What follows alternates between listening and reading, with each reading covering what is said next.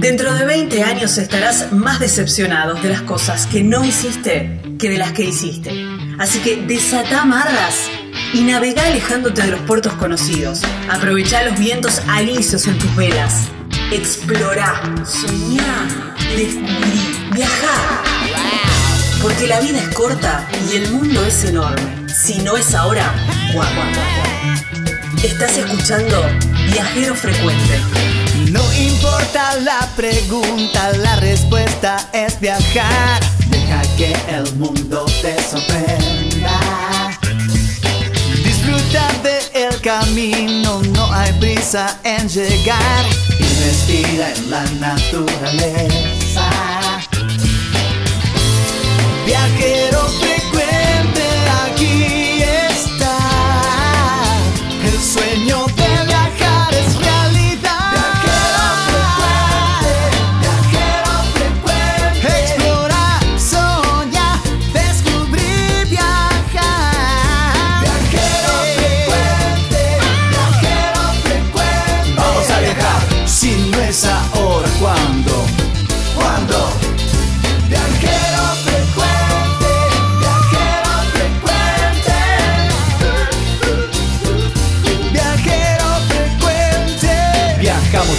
cambiarle la ropa al alma.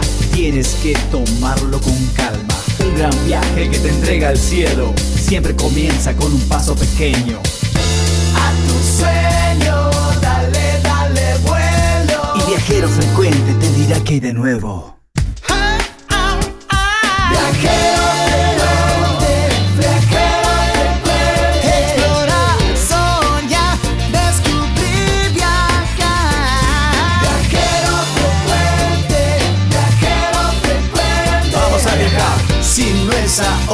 Ahora,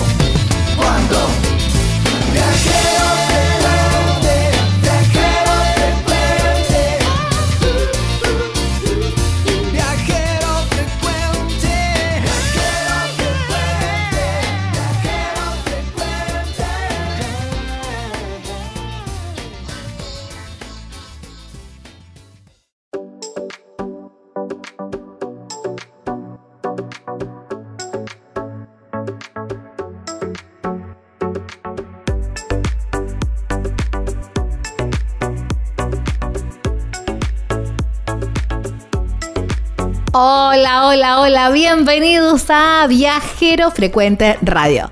¿Listos para viajar? ¿Listos para escuchar historias viajeras?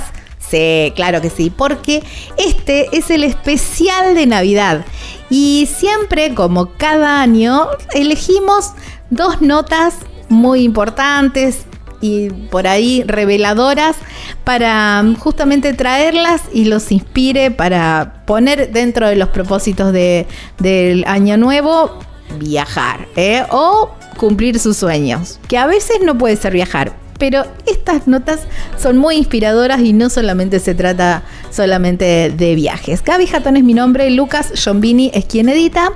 Elegimos dos notas que van una enganchada con la otra. ¿Por qué? La primera nota es eh, que le hicimos a Sophie Lugón. Ella es Pandita on Road, es, está viajando en una moto 125 y bueno, va haciendo sus relatos, pero con una historia muy particular que, mm, bueno, casi como que tocó fondo y de allí empezó a surgir. Y la verdad que es una historia muy, pero muy inspiradora. Me parece que es el regalo ideal para Navidad, para escuchar esta nota. Pero ella también fue, la ayudaron y fue inspirada por el siguiente viajero, por Leo Cobo. Ella cuenta en la, nota que Leo Cobo le ayudó muchísimo a aprender o a empezar a viajar sola. Y entonces quisimos enganchar esa nota para que ustedes también conozcan a Leo, un ser maravilloso, ambos ciclomotores, eh, cicloviajeros y mm, la verdad que dos notas súper, súper inspiradoras que creo que si les faltaba un poquito de o estaban medio bajón, bueno, van a quedar bien pum para arriba. ¿Están listos? ¿Listos y preparados para escuchar este programa número 391? especial de Navidad de Viajero Frecuente Radio.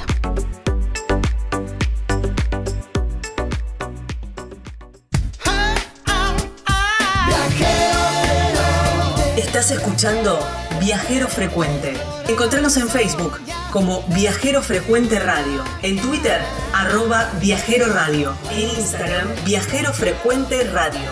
Vamos a viajar, si no es ahora, ¿cuándo? ¿Cuándo?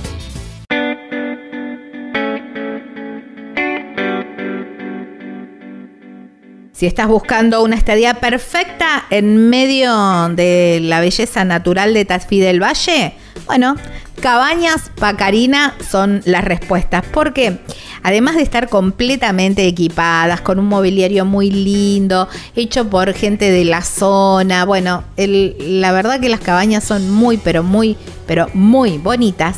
Lo que más me gusta son esas panorámicas espectaculares que tienen desde los ventanales.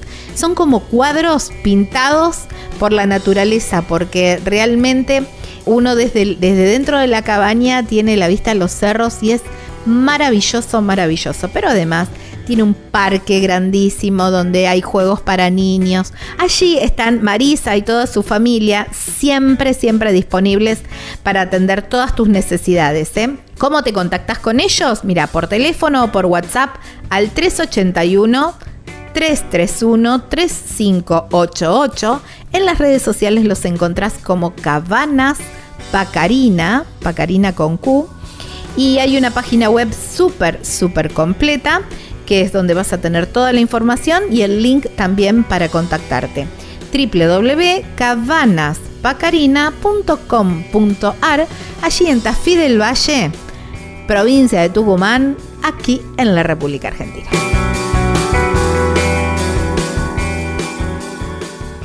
En este nuevo destino de viajero frecuente,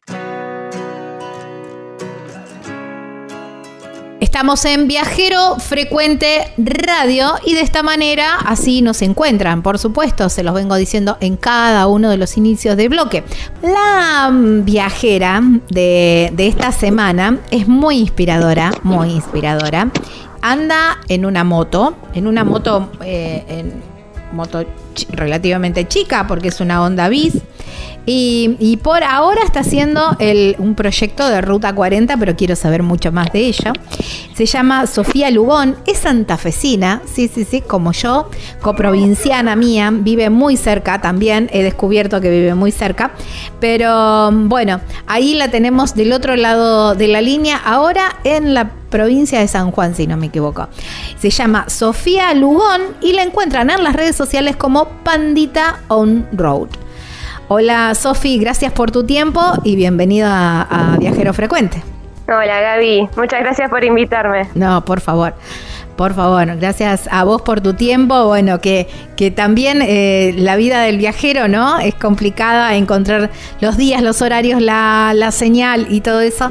Y bueno, te, pude, sí, nos pudiste hacer un, poco porque tuve unos días complicados con nada de señal y mucha ruta, pero bueno, ahora ya más tranquila. Bueno, mejor así, no hay problema. Sofi, ¿cómo arrancó esta vida nómade o esta vida de, de viajera? Eh, arrancó a base de un montón de factores y un montón de, cosas que pasé durante mi vida. Eh, primero me compré mi moto, la actual moto con la que estoy viajando, me la compré para ir a trabajar, no tenía, pero ni pensado que podía llegar a vivir todo esto con esa motito. claro, porque, a, ver, es una, perdón, pero es una Honda Bis, que es eh, ciento, ¿cuánto? ¿110 cilindrada? Es, es 125, pero tiene la estética de una moto coupe, de una 110. Es una moto de ciudad. Claro, exacto. Es la que normalmente vemos justamente todo el mundo va a trabajar o hace los mandados. Claro, exactamente. Y bueno, me la había comprado para eso. Eh, en un momento decido irme de vacaciones, pero no tenía el dinero suficiente como para pagarme algún tour o algo por el estilo. Eh, yo ya había, me gustaba mucho salir a pasear con mi moto, me gustaba mucho hacer viajecitos cortitos de 10 kilómetros, 15. Y así fui haciendo cada vez más grandes, eh, distancias más largas. Hasta que en un momento decido irme de vacaciones con mi moto. Eh, y, fue un viaje a Córdoba de 400 y pico de kilómetros, en donde yo ahí me reendulcé con los viajes en mi motito chiquita. el ambiente en la ruta era eh, hermoso porque me cruzaba con un montón de, de, motoviajeros que a pesar de verme en una moto de ciudad y sin equipo, sin nada, eh, me saludaban y, estaban re atentos, ¿no? Bueno, pasaron los años, todo esto, te digo, es eh, mi moto es modelo 2016, todo esto fue 2016-2017. Ajá. Pasaron los años, yo seguía teniendo una vida normal como la de todo el mundo, tenía trabajo, tenía una relación en ese momento de muchos años, eh, pero bueno, me pasaron un montón de cosas en mi vida que eh, terminaron eh, provocándome una depresión muy grave. Mira. Yo entre el 2019 y 2020 caí en una depresión muy grave en la que casi que no sobrevivo. Y, bueno, y ahí cuando toqué fondo dije, no, había, me había agarrado la pandemia también. Que claro, estaba pensando eso. Uno de los detonantes. Claro. Claro el no poder salir con mi moto porque lo que me mantenía más o menos cuerda era poder salir con la moto a pasear o algún viajecito cortito, ¿no? Claro. Y cuando no lo pude hacer más en la pandemia, toqué fondo. Era lo único que más o menos me mantenía. ¡Wow! ¡Qué locura! ¡Cuánto aprendizaje, ¿no? Eh, porque esto me quedó mucho lo que, de lo que todo el relato que me estabas haciendo, esta decisión tuya de salir adelante. Qué importante, ¿no? Que vos te veías tocando fondo y aún así tomaste la decisión de decir yo voy a salir adelante y bueno, y empezaste a buscar todas las herramientas, ¿no? Qué bueno. Y, tomar esa decisión de seguir adelante a pesar de, y quizás esas, esas personas que vos decís desilusioné o decepcioné a mucha gente, hoy, viste, mirando un poco el cuadro a distancia, dicen, no, lo hizo, hizo perfecto. Yo siempre digo, no, hoy en día, hoy en día esas personas que estuvieron un poco tristes por mí en ese momento cuando yo dejé de hacer lo que ellos querían, hoy en día están recontra orgullosos de mí, están re felices por mí. Alguien me dijo una vez, y yo siempre repito estas palabras porque me parecen muy sabias, que mm, eh, yo también estaba pasando un momento feo de mi vida y, él me dijo, este momento eh, vos tómalo como si fuese una mancha negra en el cuadro de tu vida. Cuando vos te alejes y puedas ver el cuadro a distancia y en perspectiva, vas a ver que esa mancha lo hace más bello. Y yo, viste, en ese momento mm, dije, ¿qué me está diciendo? estoy re mal. Y hoy, a la distancia, digo, es verdad. Quizás, y lo, pongo también en lo tuyo, ¿no? Ese momento tan eh, feo, triste de tu vida, mirá en, en, lo que evolucionó. En que cambies vos, que cambies tu estilo de vida. Quizás si no hubieses tocado ese fondo, nunca hubieses eh, intentado salir y estarías siempre dando vuelta en esa vida que no te gusta, ¿no? No, ni hablar. Yo siempre eh, veo la, vida de las personas como si fuese una película. Y en cualquier película tenés el personaje principal que al principio le va todo bien, tiene un proyecto, tiene una meta, tiene algo, y de la nada le empiezan a salir eh, todas mal y, y, vos decís, ¿cómo va a ser para salir de esta? Siempre llega ese punto en esa película, que se llama el capítulo de contraste. Tal cual.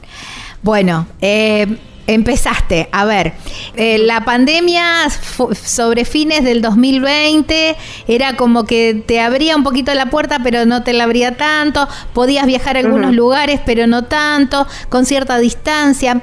Muchos, muchos se empezaron a viajar también de, esta manera, o, o, los campings, o en motorhome, o en casa rodante, porque era también mantenerse en su burbuja, ¿no?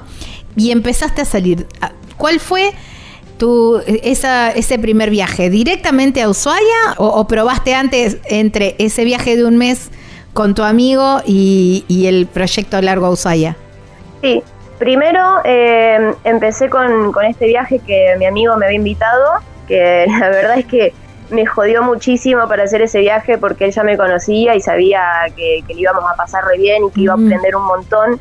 Y yo, eso fue principio de 2021 yo en ese momento estaba en la disyuntiva si esperar a que me llamen de un trabajo para tener un trabajo fijo y quedarme ya en casa con un sueldo, o si literalmente dejar todo y empezar a viajar. Y, y este chico le, debo todo lo que yo soy ahora porque me insistió tanto que, que al final dije, ya fue, seguía con ese pensamiento de, hacer lo que me hacía feliz. Y lo que me hacía feliz era, viajar, no trabajar en una oficina. Claro. Así que eh, después de tanto insistirme, eh, hice ese viaje.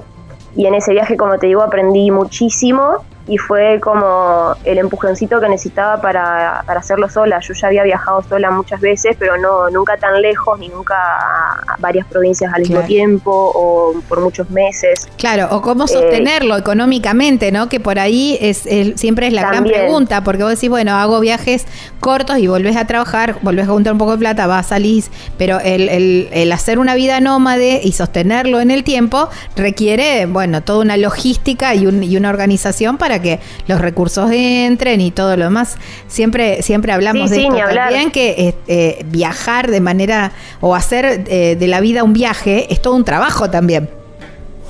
Claro. Sí, bueno, este chico, como te digo, me enseñó a cómo ganar plata en viaje, cómo no gastar tanta plata en viaje. Eso es más importante que la plata que uno gasta. Eh, que, uno gana, lo más importante es no gastar tanto. Claro. Entonces me enseñó a ahorrar en un montón de cosas y con la poca plata que uno iba generando, hacer mucho. Mucho. Eh, y el cómo administrar eso creo que es lo más importante que yo aprendí. Bueno. Entonces, bueno, al principio cuando salí a mi primer viaje que fue hasta Ushuaia, haciendo toda la ruta 3, yo salí con ahorros. Y a mí siempre me gustó mucho compartir el tema de mis viajes o cosas que me hacen feliz y me encantaba compartirlo en las redes. Y, a pesar de no haber empezado con el canal de YouTube y todo, tuve mucho apoyo de la gente y, me incentivaron mucho a que me abra el canal porque querían ver mi experiencia completa de mis viajes. Claro. Así que dije, bueno, esto puede llegar a funcionar y lo que hice en ese viaje fue agarrar los últimos ahorros que tenía para, para que me duren durante el tiempo para yo poder crear contenido. Y una vez que creé contenido y se me acabó ese, esos ahorros, el contenido me empezó a generar dinero. Así que fue, fue arriesgado, pero al final terminó saliendo bien. Está buenísimo. Eh, quería saber, a ver si podés compartir con, con nosotros alguna de esas enseñanzas. ¿Cómo me dijiste que se llamaba tu amigo? Leo Cobo. Leo, también tiene Instagram y tiene canal de YouTube. Si quieren ir a seguirlo, también le hacen un gran favor. Bueno, ahí está, Leo Cobo.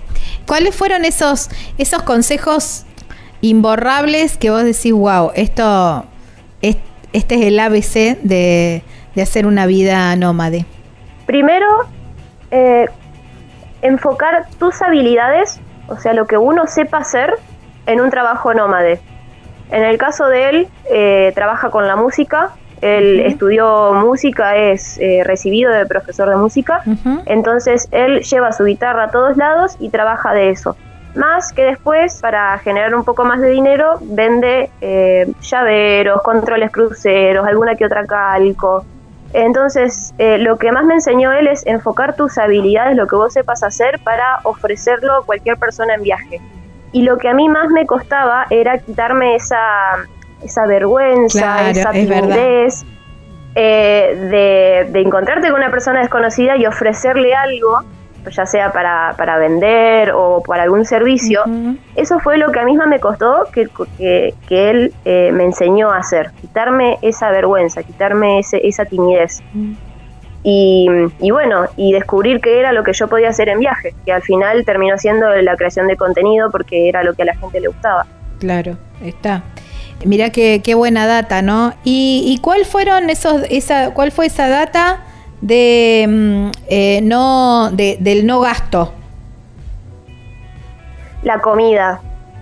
la comida creo que fue eh, lo más eh, complicado porque uno cuando sale de vacaciones está acostumbrado a comer en algún lado a comprarte la comida en la estación de servicio o comer en algún restaurante o comer en algún parador, algo por el estilo. y, y, con él era ir a un kiosquito y comprar un pan, un par de fetas de jamón, de queso, alguna verdurita, o cargar eh, arroz, cocinita con, con gas y cocinarnos nuestra propia comida, pero en viaje con lo que sería el equipo de marmita que es de camping. Claro. Eso fue lo que más aprendí que se ahorra un montón en comida haciendo eso. Y, no es que comes mal, simplemente que cocinas como si cocinaras en tu casa, pero con tus propias cositas de viaje. Claro, tal cual, el, ir al supermercado, digamos, y, y proveer. Claro, sí, como si estuvieses en tu casa, pero en otro lado, tal cual. Claro, tal cual. Bueno, con todo ese aprendizaje, arrancaste ese viaje para, para Ushuaia. Em, fuiste, eh, ¿cómo, ¿Cómo fuiste armando ese, ese itinerario? ¿Saliste de, de Funes o de, de Santa Fe? salí de Funes porque Ah, ya estabas en Funes. después de, de este viaje con, con mi amigo, eh, pasaron un par de meses y yo conozco a quien es hoy actualmente mi marido, así que, que empezamos a salir casi inmediatamente que nos conocimos y por la distancia, porque yo vivía en Santo Tomé, él en Funes, eh, son 160 kilómetros de distancia, por la distancia logísticamente nos quedábamos un par de días en la casa del otro, ¿no? Claro. Y al final me terminé quedando varios días en la casa de él y, y bueno, terminé saliendo de ahí. Eh, aparte yo mi casa ya la había dejado en alquiler, así que él me dio una remano y, y bueno, ya había mudado un montón de, de mis cosas a, a lo que era la casa de él en Funes. Ahí así está. que terminé saliendo de ahí y todos esos meses fueron preparar más que nada la moto, vender un montón de cosas de mi casa, porque en mi vida sedentaria yo también un poco que mi terapia era comprar cosas, Ujú. ropa, maquillaje, cosas de bazar. Tenía un montón de cosas en mi casa que terminé vendiendo y con todo lo que vendí, inclu- incluyendo electrodomésticos como televisores, equipos de audio, todo Ujú. eso, con toda esa plata que junté vendiendo cosas de mi casa, me compré todo lo que es el equipo de camping, equipé la moto, me equipé yo, eh, eh, y fue en lo que invertí, digamos. Así que fueron muchos meses de preparar la moto, también le hice un montón de anclajes, le hice defensas, le puse luces auxiliares porque una moto de ciudad no suele tener una buena luz para ruta. Así que la preparé para que sea lo más cómodo y seguro posible para viajar. Ahí está. Y ahí fue salir nomás. Bueno, está, espera, no quedaba más que, que salir. Bueno, para que quiero hacer un, un- un paréntesis acá, porque, uy, y ya estoy sobre el límite de tiempo. Bueno, tiro la pregunta y, y lo contestamos en el próximo bloque. Porque vos eh, conocés a tu actual, a tu novio, digamos, estás con tu novio, te Sí. mudaste a vivir con tu Ujú. novio, pero vos viajaste sola. Sí, sí, yo seguí viajando sola. Entonces, eh, a ver, eh, se- él aceptó las condiciones y eso es genial. Es que por algo, por algo me casé con él. Claro, no, no, es divino. Eh, él aceptó ¿Cómo se completamente llama? Mi, mi marido. Sí, Ah, ese Ezequiel. Ezequiel es un genio. Bueno, eh, eh, cu- porque cuando vos lo conociste, él ya te conocía viajera. claro. Sí, sí. Y, y bueno, fue condición sine qua non. Obviamente, obviamente. Es más, yo cuando lo conocí a él y vimos que la cosa iba más o menos seria, hasta medio que me acobardé de salir porque eh, coincidíamos en tantas cosas y, y lo quería tanto y me apoyaba tanto en todo que hasta dudé de salir de viaje porque quería estar con él. Y él mismo me dijo, si vos no vas a ese viaje a Ushuaia, te llevo yo a patadas, me dijo, riéndose, obviamente. claro, ¿no? sí. Eh, así que fue también uno de los que más me apoyó y no solo que me dejó, entre comillas, viajar, sino que estaba recontra feliz con eso, Qué con que yo fuese independiente, con que yo cumpliera un sueño y lo haga sola. Así que fue la, la mayor persona que me apoyó en todo esto de los viajes. Qué divino. Bueno, eh, armaste tu moto, la pusiste en condiciones, pusiste en condiciones tu pareja o tu pareja te puso en condiciones a vos, no sé cómo fue. Ambas. Eh, y, y- y partiste. Me imagino que en verano. Sí, eh, prima, mediados de primavera, Ajá. sí, por septiembre, creo que salí el 22 de septiembre del 2021. Ajá, mira. Sí. Eh, bien, bien el día, el día posterior a la primavera. Bueno, me, me pasé de- del tiempo, pero vamos a seguir en el próximo bloque porque ni siquiera llegamos a Ushuaia y todo lo que nos falta todavía. Estamos hablando con Sofía Lugón. La encuentran en las redes sociales como Pandita On Road. Por supuesto, ese también es su canal de YouTube que los invito a suscribirse y a mirar un poco más las historias. Ya venimos.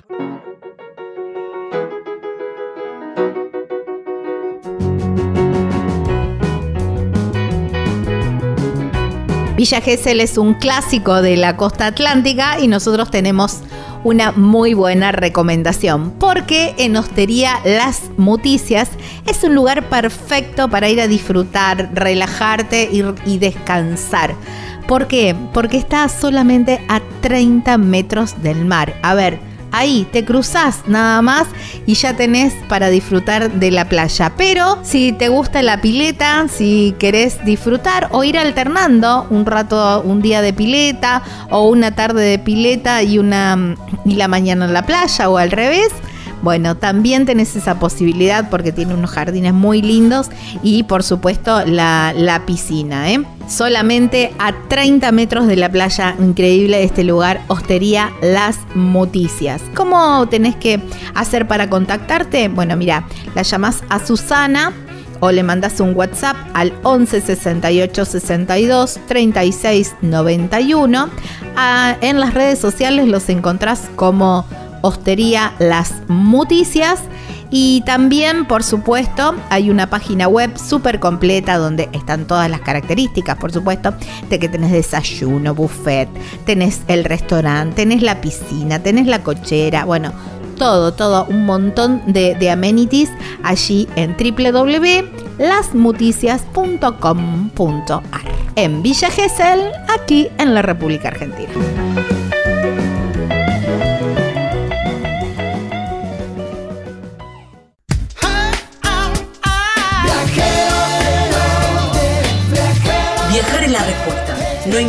Cuál sea la pregunta. Estás escuchando Viajero Frecuente.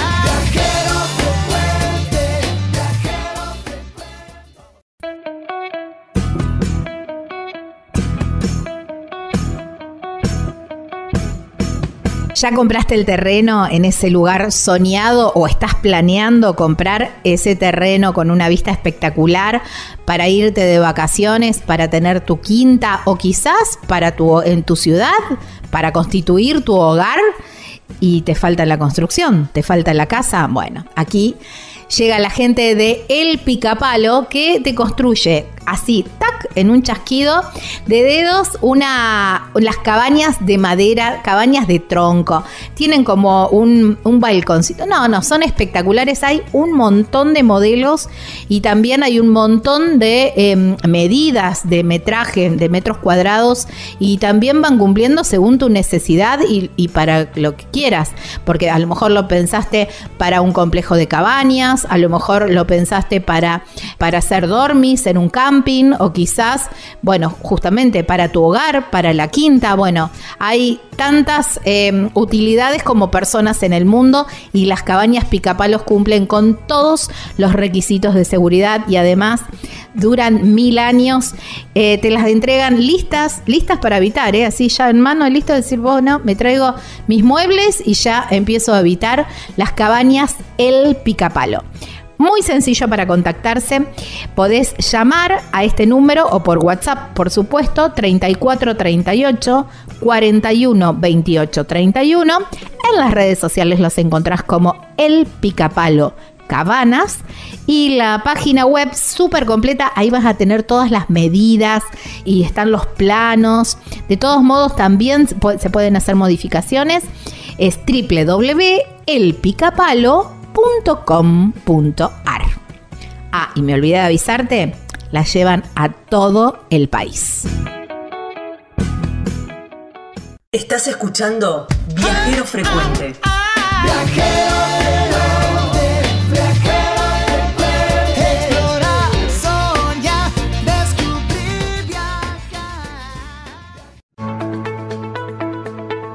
Vos elegí cómo moverte. Nosotros premiamos tus hábitos sustentables con el seguro de movilidad sustentable para autos híbridos o eléctricos y motos eléctricas. Protegemos tu auto o moto híbrido o eléctrico ante robo, incendio, inundación, daños por granizo y daños en cristales sin franquicia. Además, contás con un seguro de vida individual y auxilio mecánico por avería o accidente. Si te interesa contratar este seguro, consulta a tu productor asesor de seguros o llamanos al 0800 555 5787.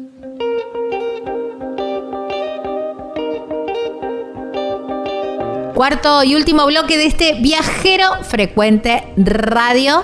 Así nos encuentran en las redes sociales, en nuestro canal de YouTube, Viajero Frecuente Radio. Estamos hablando con la viajera de esta, de esta semana, es una moto viajera divina ella, Sofía Lugón, santafesina, por supuesto, de las buenas.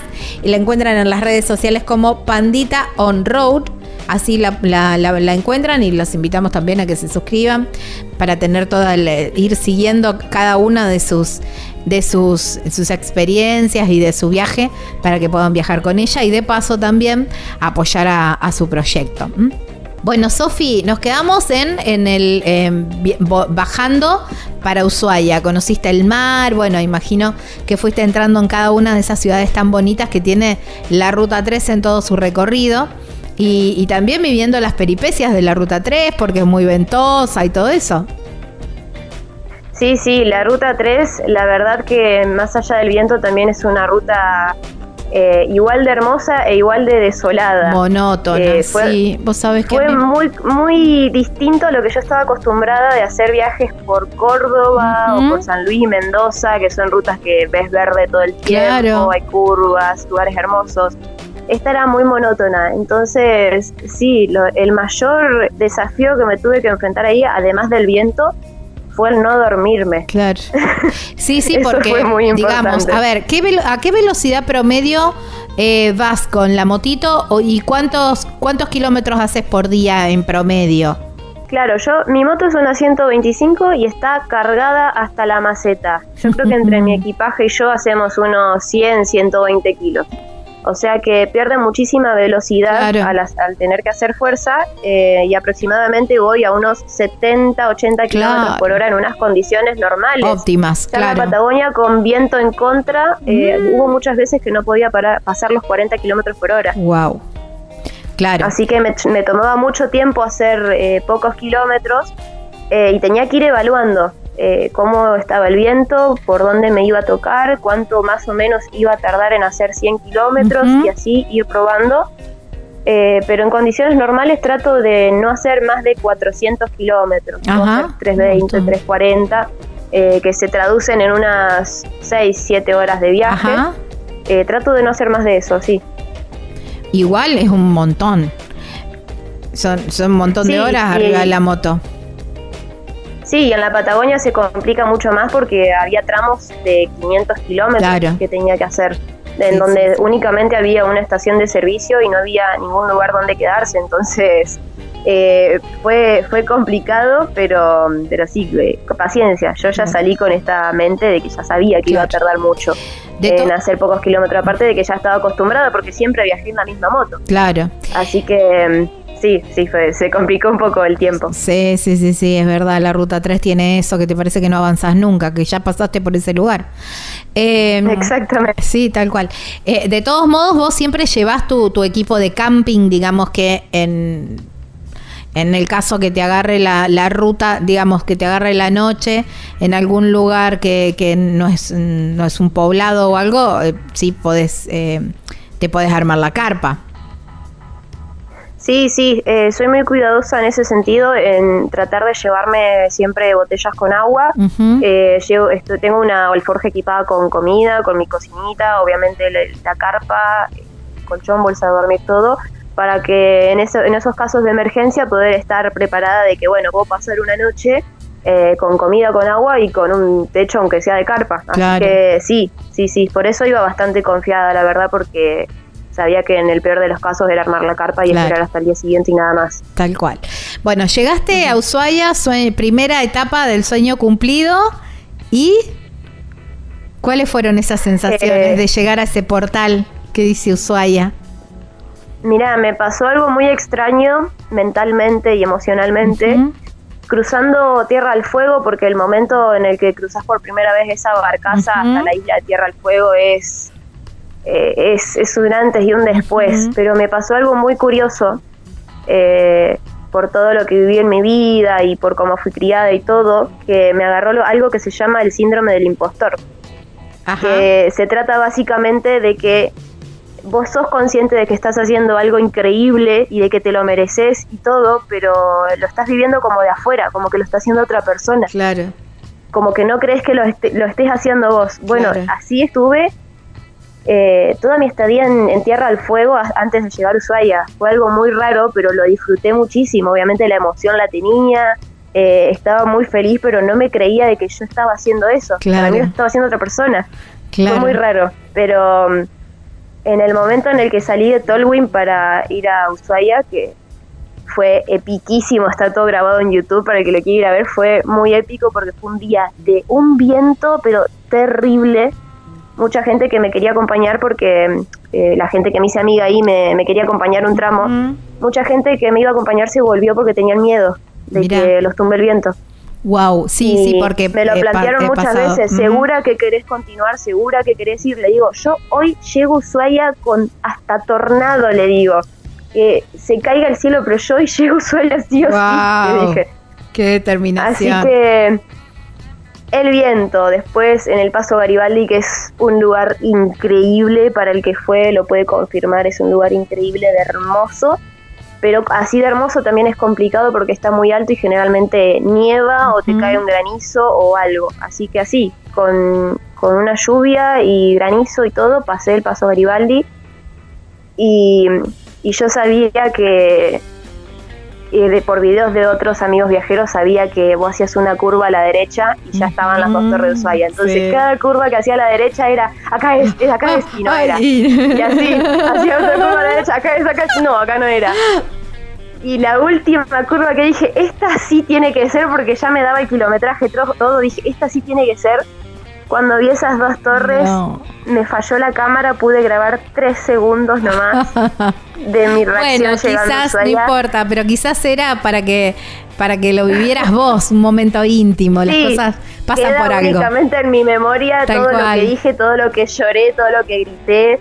Eh, no, no, no, fue- creo que nunca había sentido una emoción tan grande en mi vida y hasta el día de hoy que lo recuerdo te juro que me emociono y, Wow. y, eh, eh, no sé, vivir toda una vida con, con gente, con comentarios de no vas a poder lograr nada o menos con esa moto, ¿viste? Claro, sí, estás loca con esa moto, que- ¿qué vas a hacer? que estás loco con esa Sí. motito tan chiquita sola, haciendo Sí, mujer, ahí claro. lejos, claro. Sofi, bueno, llegaste a, a Ushuaia, te volviste loca, gritaste, saltaste, te emocionaste, lloraste, eh, bueno, todo, me imagino, me imagino Sí, todo sí, lo que te pasó. piso llorando, con Eh, llamando a, a- a- mi novio en ese momento, llorando, mi novio estaba trabajando, no, fue una, fue una locura. Muy lindo, la verdad. Eh, y, y de ahí, bueno, te volviste, ¿qué, qué hiciste? ¿Empezaste a, a subir por la 40? ¿Cuándo fue también la propuesta? Bueno, de ahí eh, yo llegué a Ushuaia, estuve cinco días nada más porque ya mi- mis ahorros se estaban acabando y todavía no, no había empezado a cobrar redes, así que estaba muy ajustado con el presupuesto y Ushuaia es muy famoso por ser una da ciudad muy cara. Sí. en alojamiento, en comida, en todo. Así que estuve cinco días nada más, traté de recorrer todo lo que pude en esos cinco días. La verdad que es un paraíso, esa ciudad es lo más hermoso que vi en la Argentina. Y, bueno, eh, de ahí me vuelvo a Río Grande, en donde tenía gente eh, motoviajera también que me alojaba. Y en una de esas charlas, de, contándole a mi marido, hacíamos, a- bueno, a mi novio en ese momento, hacíamos muchas videollamadas eh, para vernos y, y bueno, y hablar de todo. Eh, me acuerdo que me dice, cuando llegues a casa te, te tengo que decir algo, me dice. No, pero no me digas cuando llegue a casa. Estaba en Tierra del Fuego, me faltaban como dos meses para volver a mi Claro, casa. no, por favor, me va a matar la ansiedad. Eh, Claro, le digo, pero no me hagas esto, ¿cómo me vas a hacer esperar dos meses hasta que vuelva a casa? No me digas nada, si me vas a decir algo en casa no me lo digas ahora, Claro. ¿viste? Ahora decime qué me quieres decir. No, no, mejor en casa, qué sé yo, y le, le insistí tanto porque detesto la sorpresa o que me dejen con la intriga, lo detesto. Claro, no, pero tampoco que- es que, che, ahora en 10 minutos nos vemos.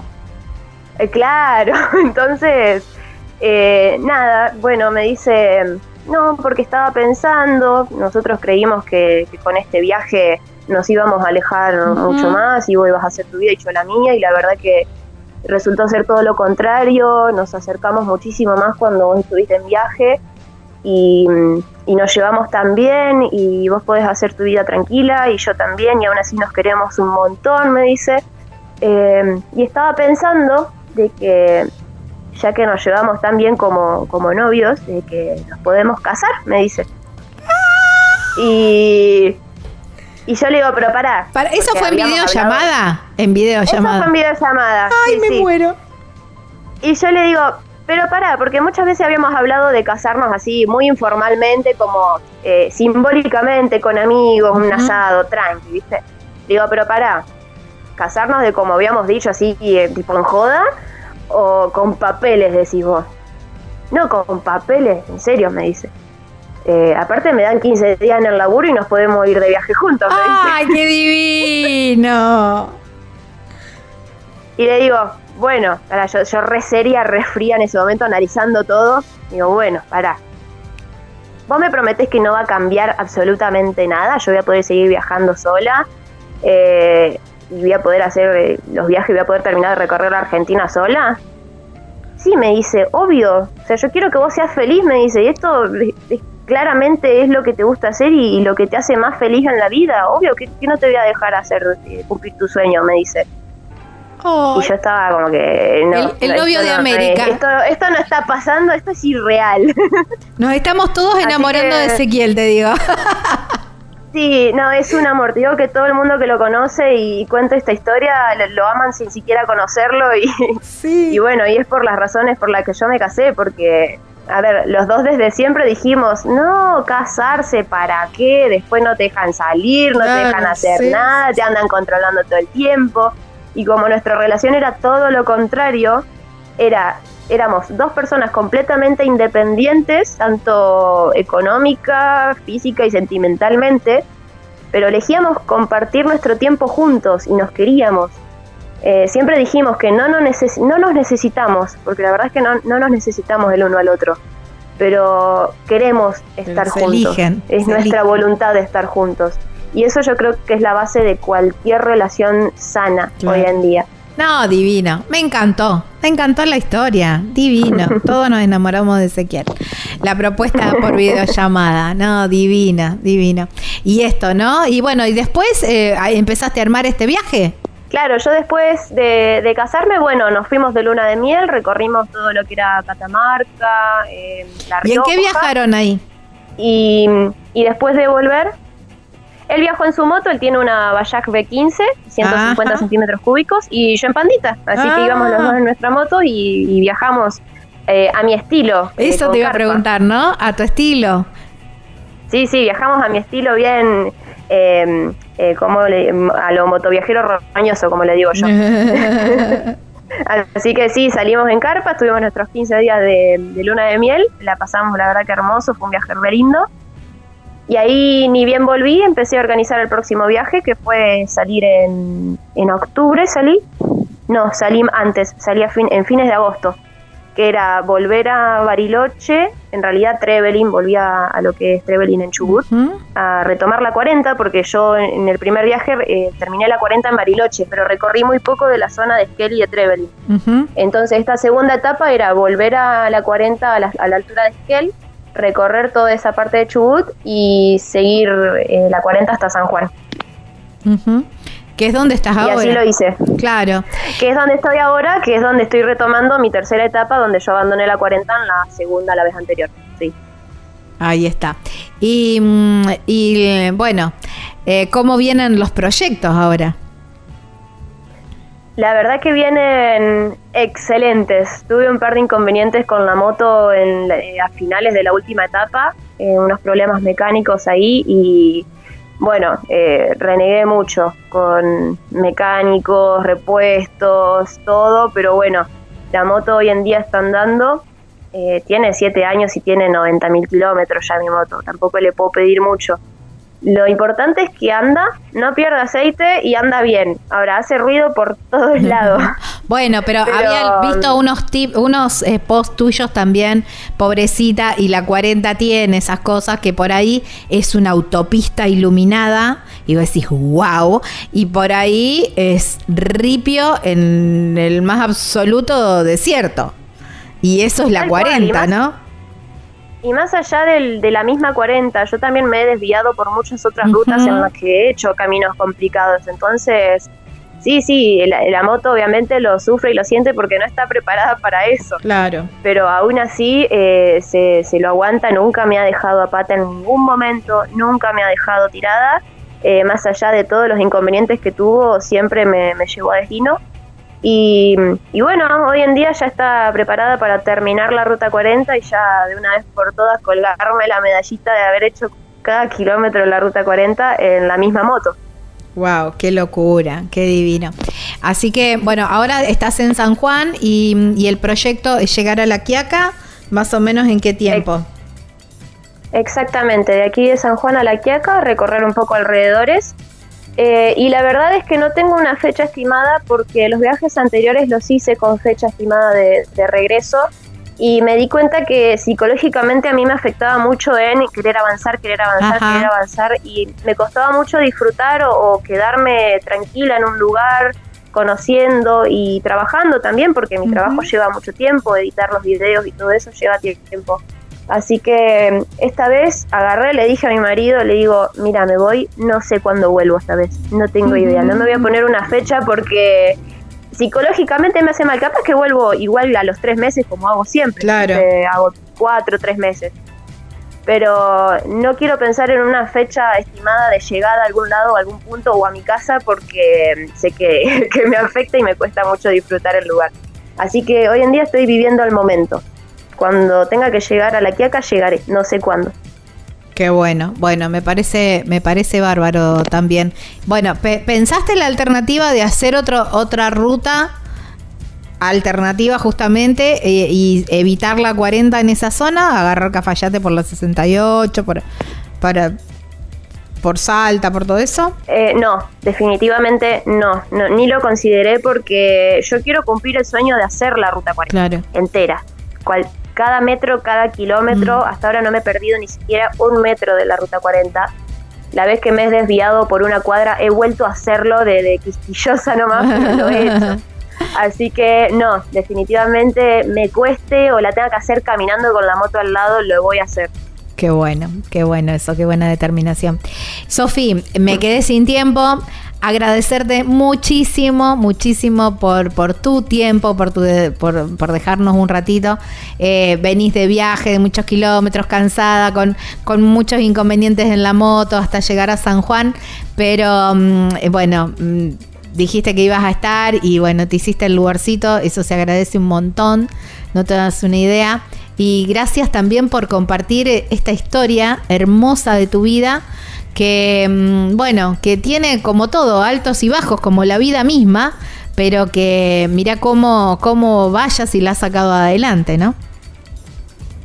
Sí, no, eh, ni hablar. Eh, el viaje se vive igual que, que, la vida, solo que con más experiencia y, y adquirís más sabiduría, pero la gente por ahí piensa que viajar de esta forma es todo color de rosa o que la pasamos todo el tiempo bien, que estamos todo el tiempo disfrutando y la verdad es que no, vivimos exactamente lo mismo que, si estuviésemos una vida sedentaria, eh, solamente que cambiando el lugar, pero nuestra vida sigue siendo la misma porque la llevamos nosotros a cualquier parte a la que vamos. Así que bueno, eh, te agradezco a vos por invitarme y por la buena onda, la verdad que me encantó estar acá y y me encantó charlar con vos. Bueno, muchísimas gracias. Me quedaron un montón de cosas para preguntarte, pero ¿sabes qué? Cuando llegues aquí a La Quiaca, volvemos a hacer una nota y, ahí ya hablamos de todo el recorrido de la 40 y, y, todas las vivencias y todo eso. De una, sí, sí, sí. Ni bien eh, tengamos un tiempito, hacemos parte 2 y, y bueno, y te sigo comentando de mis viajes. Dale. Abrazo enorme y buenas rutas. Otro, Gaby. Bueno. Nos vemos. Chau, chau. Estábamos hablando, qué linda nota, qué linda nota. Estábamos hablando con Sofía Lugón, Pandita On Road, así la encuentran en las redes sociales. Síganla en su canal de YouTube. Tiene muy lindos videos también y de paso apoyan su, su proyecto. Una nota súper, súper inspiradora. Ya venimos para el final del programa.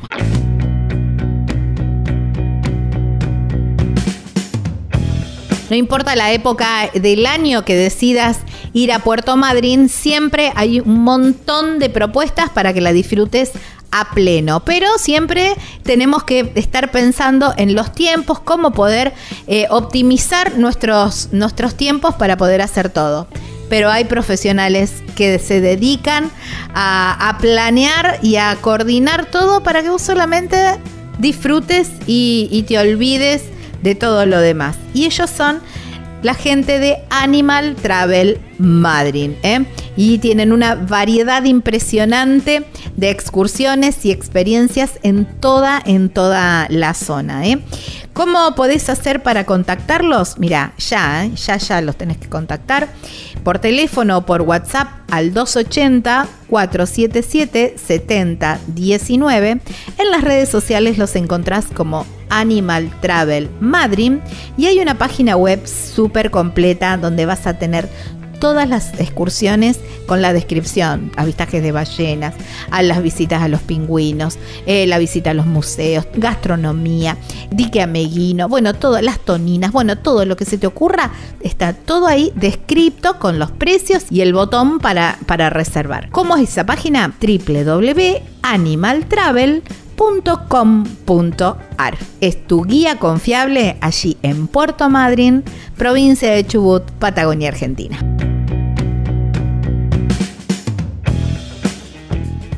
Si no es ahora, ¿cuándo? No importa la pregunta, la respuesta es viajar. Deja que el mundo te sorprenda. Disfruta del camino, en llegar. Investiga en la naturaleza. Viajero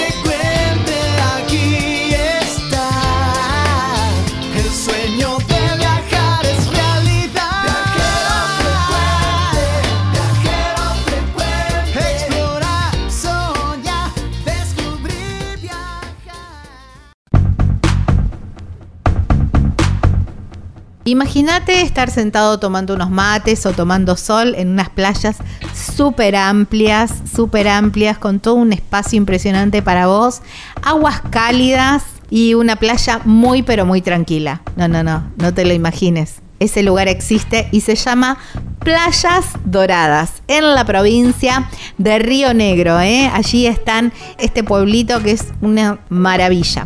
Y ahí tenés la oportunidad de alojarte en el complejo Golfo Dorado. Mira, son departamentos para 2, 4, 5, 6 personas completamente equipados. Tienen wifi, tienen microondas, tienen televisor satelital, tienen cocheras cubiertas y además, algo que no nos puede faltar a nadie, parrillas independientes. ¿eh? Sí, sí, sí, completo, completo el complejo Golfo Dorado. Mira, los podés, podés mirar ¿eh? de qué se trata en, en Instagram, en las redes sociales, los encontrás como Golfo Dorado. También podés llamar o consultar por WhatsApp a Marilú al 299 511-6764. Por mail los encontrás como golfodorado.yahoo.com y la verdad que vas a pasar unos días espectaculares porque el destino es maravilloso y el lugar donde te vas a alojar también. Así que combo perfecto para playas doradas allí en la provincia de Río Negro, aquí en la República Argentina.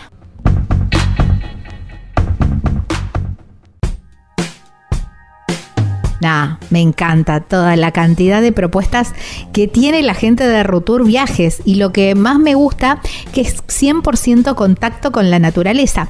Tenés los clásicos, por supuesto, si es tu primera vez en la zona y querés conocer hacer los clásicos, por supuesto los tenés, pero fíjate, estas experiencias en la montaña, hacer astroturismo, hacer un trekking, combinarlo con otra cosa, con la bicicleta y todo lo proveen.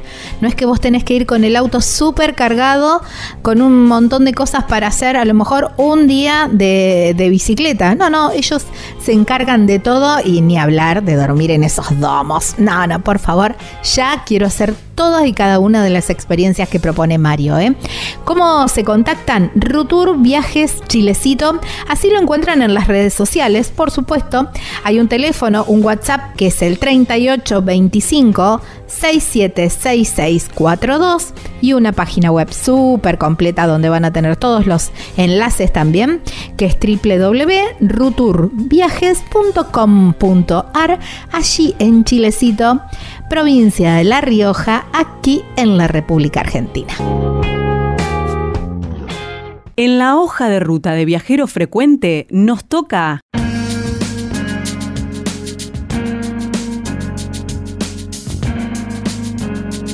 Estamos en Viajero Frecuente Radio. De esta manera nos encuentran en todas las redes sociales. Viajero Frecuente Radio en Facebook, Instagram, TikTok y Threads. Ahora también, por supuesto. Pero también como formato de podcast pueden volver a escuchar esta nota en la sección Viajeros que Inspiran. Nos encuentran en Spotify o cualquier otra plataforma como Viajero Frecuente Radio. Por supuesto, con imágenes en nuestro canal de YouTube Viajero Frecuente Radio, que los invitamos también a suscribirse. www.viajerofrecuenteradio.com.ar es nuestra página web donde van a encontrar todos estos enlaces y además mucha info sobre viajes. Hablando de viajes, bloque viajero, uno de los que a mí me encanta conocer nuevos lugares, por supuesto, pero siempre la charla con el viajero tiene un gustito muy especial. Este viajero lo conocí a raíz de otra viajera que eh, estuvo con nosotros, Pandita On Road, Sophie, y, dijo, él me enseñó todo lo que yo sé para empezar a viajar, todo para me, me sacó todos los miedos, fue este viajero con que vamos a hablar ahora. Él se llama Leandro Cobos Leo para todo el mundo porque dice, Leandro me decía mi mamá cuando se enojaba y nunca nadie más. Lo encontramos en las, eh, en las redes sociales como Leo Cobos Motoviajero. Está haciendo una travesía desde Ushuaia hasta, hasta La Quiaca, imagino por la 40, haciendo algunos que, que otros desvíos. Lo encontramos en la provincia de La Rioja, en Chilecito y lo tenemos del otro lado de la línea. Hola Leo, gracias por tu tiempo y bienvenido a Viajero Frecuente. ¿Cómo estás Gaby? Un gusto, un gusto, el placer es mío. Gracias por invitar. Bueno, em, a ver, sos un gran maestro, eso es lo que dijo eh, lo que dijo Sofi. casi, casi, casi que gran maestro. No, no, lo único que, que vivimos con Sofi fue, bueno, fue, fue algo grande también, porque creo que a mí me cambió un poco la, la forma de ver los viajes. Eh, empezar a viajar ese tiempito con ella, le compartí un poco lo que conocía y también me di cuenta que había muchas cosas que tenía o conocimientos que, que había ido adquiriendo a, lo largo del tiempo con los viajes que, que, podía compartir con otras personas y también me picó ese bichito de decir, ¿por qué no compartirlo un poquito más grande y, y bueno, y hacer que otra persona se anime a viajar también? Wow, qué bueno. Eso, bueno, también es un poco el espíritu de este programa, ¿eh? que la gente es eh, inspirar a viajar y que se anime y demostrar con las eh, diferentes historias viajeras que vamos teniendo programa a programa que no es necesario tener un millón de dólares en una cuenta bancaria, sino que, bueno, es un, cuestión un poco de voluntad, de ingenio y de ganas, ¿no? Sí, sí, yo creo que no estoy rozando el millón de dólares, pero sí debo estar cerca del millón de amigos de que amigos, me han quedado. como Roberto Carlos. tal cual, tal cual, que me han quedado en todos los lugares que he ido visitando y aparte, bueno, como, como buen cordobés, bastante sociable he salido, así que compartiendo con un montón de gente, pero sí, no, claramente no hace falta eso, creo que la plata tiene que ser algo... Eh, por ahí no una traba, sino algo más, eh, un, un, conducto algo más circunstancial o un camino a llegar a, pero que nos pueda ayudar o nos pueda aportar, pero no tiene que ser el eje de nuestro viaje nunca. Claro, tal cual. Quizás uno de los eh, primeros miedos que hay que sacarse, y ahora vamos al inicio de tus viajes, ¿no? Pero uno de los primeros eh, miedos que hay que, que hay que sacarse mmm, a la hora de esto, ¿no? De despojarse de, de, del, del, pensar en el dinero, es esto que vos dijiste, ¿no? De tener un millón de amigos y de aceptar cada invitación. Porque a veces, eh, a ver, por temor, por, por eh, un poco de pudor, quizás uno te, invita a alguien a, a, su casa o a comer o, a darte una ducha. No, no, gracias. Pasa, ¿no?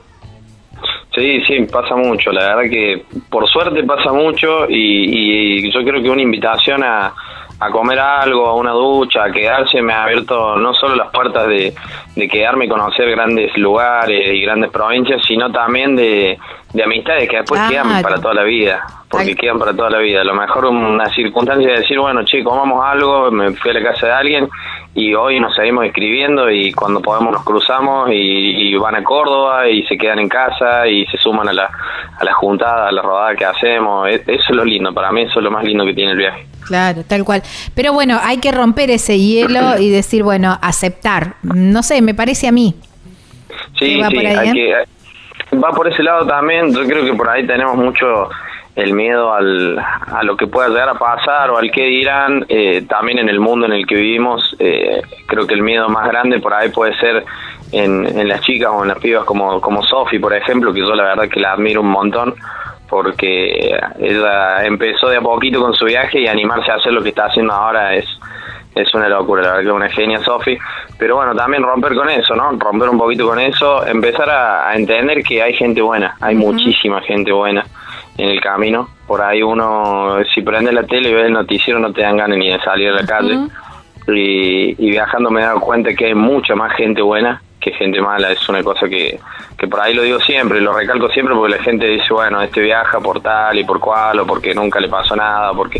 Y he tenido mis, mis episodios por ahí medios malos con, con encuentros con algunas personas, pero que ha sido circunstancial y no ha sido nadie que me haya invitado de buena fe a su casa, ni mucho menos. Así que creo que hay que abrirse un poco de eso y entender que hay un montón de gente buena y hermosa ahí que está esperando para, para bueno para, para conocernos, para compartir y, para también vos brindarle algo de alguna manera. Mucha gente me ha dicho gracias a vos eh, me picó el bichito este del viaje o entendí que se puede vivir de otra forma y bueno, es una forma de volver eso también.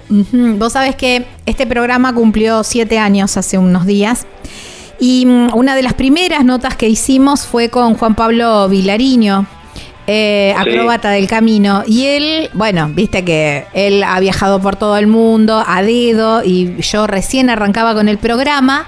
Y bueno, no tenía por ahí todo el concepto de, la vida viajera y todo eso. Tenía, eh, tenía mi cabeza muy estandarizada y, muy encapsulada, digamos. Entonces, eh, viste, siempre le preguntaba, va, le preguntaba eso. Se vino a comer un asado a casa, me acuerdo. Y, y él me dijo, Gaby, hay más gente buena que gente mala en el mundo. Vos tenés que arrancar desde ese concepto. Y yo en ese momento, viste, dije, este pibe no está bien.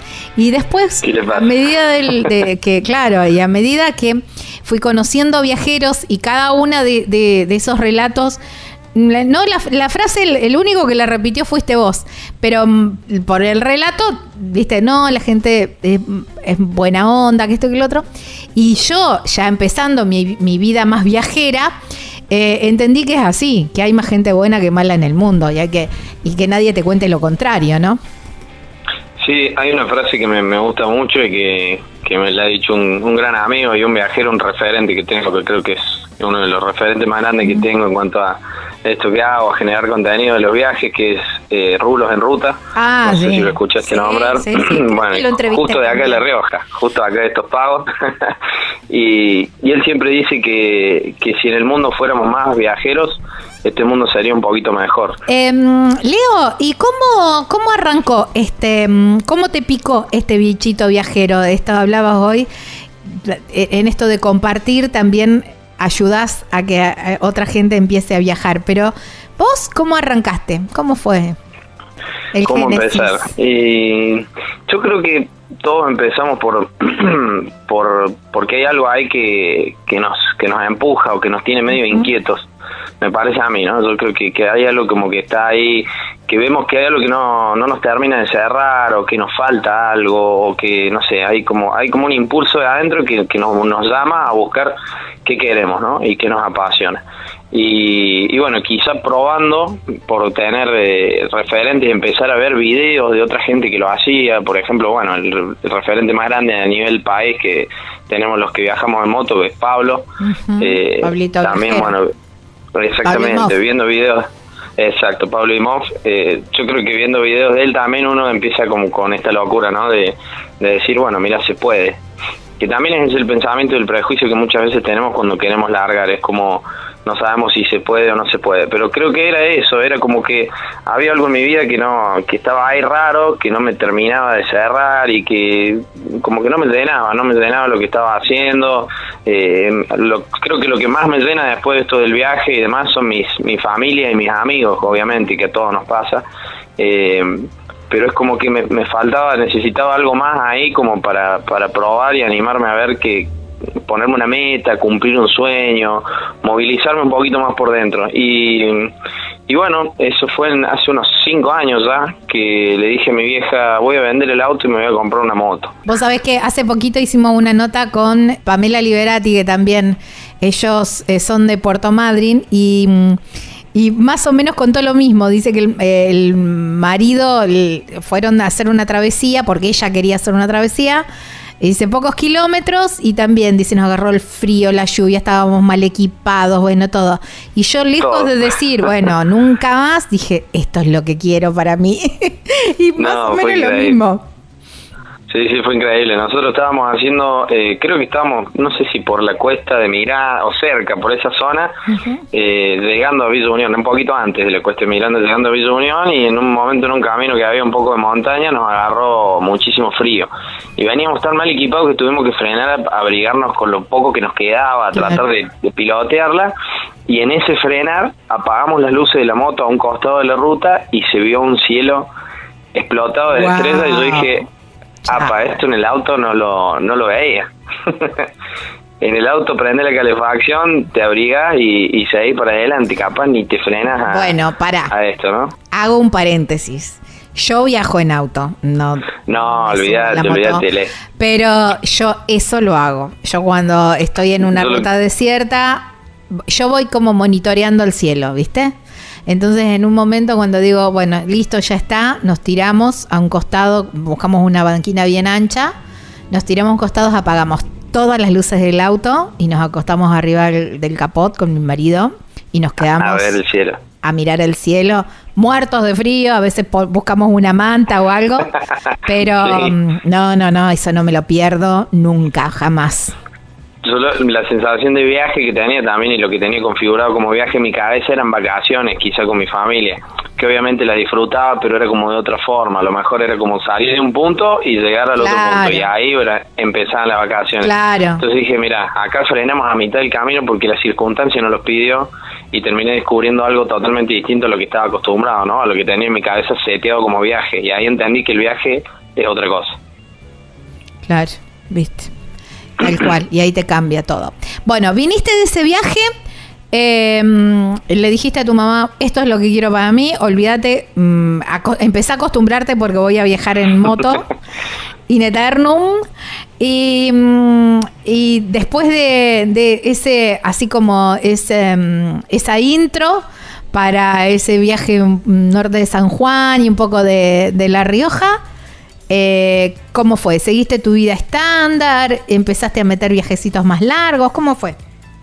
Y en ese momento yo estaba estudiando, estaba terminando la carrera de profesorado de música, soy profe de música, y, mm, y bueno, todavía estaba como en esa, ¿viste? Quería terminar un poco la carrera, eh, estaba en, pareja en ese momento también, así que estaba en el proyecto de, bueno, de terminar la carrera, justo de hecho estudiaba conmigo, así que bueno, empezó como a picar ese bichito y dije, bueno, esto eh, no puede quedar así. En un momento yo dije, bueno, vuelvo del viaje, después se calma, después se me pasa, eh, haré algún que otro viajecito en la moto, veré si...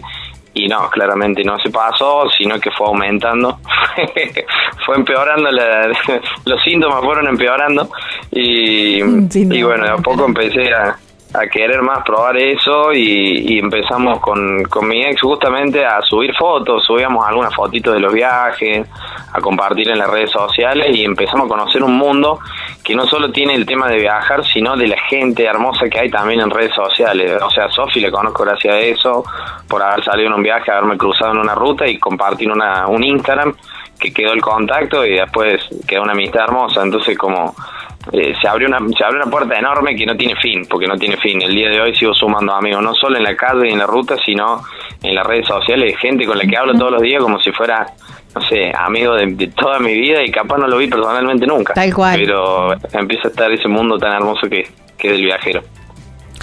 ¿Y, y en, en qué momento decidiste esto de, bueno, eh, largo y, y hago de, o, empezaste a pensar este este viaje. Este fue tu este es tu primer viaje así largo o grande No, no, yo hace, después de la pandemia, hace tres años ya que estoy, que estoy viajando. He pasado por Córdoba, obviamente, he estado con mi familia, he visitado a la familia, me he quedado un tiempo, he tenido un, un percance en el medio también, en uno de mis pasos por Córdoba me robaron la moto anterior que tenía, así que también he tenido una historia ahí muy, es, es trágica, pero también a su vez es muy hermosa cómo se dio después todo, pero bueno, eh, un montón de cosas en el medio, pero hace tres años que estoy, eh, que mi vida es esto prácticamente, porque no, no podría decir lo contrario, o sea, no, no es que no tengo un trabajo fijo, yo lo dejé en su momento, eh, esto fue todo después de la pandemia, que creo que a la pandemia nos chocó a, todos, de una manera u otra. tal cual. Sí, sí, nos pegó un sacudón. Así que después de la pandemia, bueno, al tiempito, en, la pandemia eh, me separé, empecé a, ver qué quería hacer un poco de mi vida, estaba eh, con el tema de, bueno, del título de la facultad, que yo, me había recibido, estaba buscando, viendo si buscar trabajo, qué, qué hacer, ¿no? Y bueno, obviamente con el sostén de mis viejos, que, que son los que me salvaron la vida en ese momento de la pandemia también, porque no, no había mucho más para hacer. Eh, y bueno, terminé mm, decidiendo que, iba a salir y lo dudé mucho, ¿eh? porque si hoy digo que estaba totalmente decidido a hacer esto, te mentiría. En su momento lo dudé mucho, fue eh, complicado también eh, empezar a pensarme viajando solo, ver cómo hacerlo, ver si me animaba a salir, si las redes se iban a seguir moviendo, si cómo iba a ser el mundo después de la pandemia, que también todos teníamos esas dudas, porque digo, bueno, verdad yo viajé antes de la pandemia y la gente era súper cálida, era la mejor, había hecho, después de ese viaje hicimos otro más por la provincia de Córdoba durante un mes y fue hermoso, pero bueno, eso fue antes de la pandemia, entonces yo digo, después de la pandemia, ¿cómo será? Y la verdad que con tanto encierro y con todo lo que, que, que vivimos ese tiempo, en, sí, en enero, enero, febrero de ese año, dije, me voy de viaje y cuando empecé a, agitar el avispero contando que, me iba de viaje y mucha gente me empezó a escribir con una buena banda increíble, entre ellos eh, apareció Sofi, que ahí me escribió y me dijo que, que yo tenía muchas ganas bueno de, de conocer Mendoza en algún momento también, nos pusimos a charlar, charla viene, charla va y terminamos coordinando viajes juntos, así que al final terminamos haciendo San Luis, Mendoza y bueno, ella se volvió y yo, yo hice San Juan y ahí empezó mi mi viaje, allá por el 2021. ¿Vendría ser o no? 2020, la no, 2021. 2021 fue 2020 fue la pandemia y verano del 2021 fue como así. Se abre, no se abre, estábamos todos ahí medio, medio viajando en burbuja. Todo raro, que no sabías qué te pedían en cada provincia. Ay, qué locura. La verdad que uno mira para atrás y dice, qué locura haber salido de viaje en esos tiempos, ¿no? Pero bueno, salía. La verdad que sí. La verdad que sí. Pero bueno, yo dije también, si viajé en esta época tan rara, después todo lo otro va a ser más fácil. Dije, si, si en este momento puedo sobrevivir, que la gente está súper rara, después de esto va a ser todo mucho más simple. Y la verdad que, que me di cuenta que, que la gente seguía siendo muy cálida, a pesar de que nos metieron en la cabeza de que había que estar lejos, de que no había que, que acercarse, de que el compartir era malo quizá por, por todo lo que se dio, ¿no? Por, por el, por el tema de la pandemia, pero después eh, yo creo que el argentino es, es de abrazar por naturaleza, me parece a mí muy difícil eso. Sí, tal cual, eso es tal cual. Te voy, a te voy a hacer la pregunta, pero la vamos a responder después porque estoy corta. Eh, digamos, tenemos que cortar para hacer un, una pausa y seguramente la, respuesta va a ser más larga. O me gustaría que, te extiendas en eso. Dale, dale. Eh, vos me dijiste, no fue una decisión fácil de tomar había muchos miedos y muchas preguntas para, para hacerte, porque bueno, de viajar solo, si, si el sostén económico iba, iba a llegar con esto de las redes o cómo, o cómo te ibas a manejar, había muchos miedos. Bueno, quiero conocer cómo fueron esos, esos primeros kilómetros, esos primeros días, ¿te parece? Sí, sí, perfecto. Bueno, ahora, en un ratito, ¿eh? En un ratito, Leo nos va, nos va a dar la respuesta a estos montones de preguntas que tenemos todos cuando empezamos a viajar, ¿eh? ¿Eh? creo que no se nos escapa a nadie. Si alguien se estaba totalmente segura con toda la seguridad, mm, yo no le creo demasiado. Estamos hablando con Leo Cobo. Moto Viajero, así lo encuentran en las redes sociales. Aprovechen esta pausa para agarrar el celular y buscar Leo Cobo Moto Viajero. Síganlo, por supuesto, y miren qué lindas, qué lindas imágenes y qué lindos relatos que tiene. ¿eh? De paso, buscan Viajero Frecuente Radio y aprovechan y nos siguen también. Ya venimos.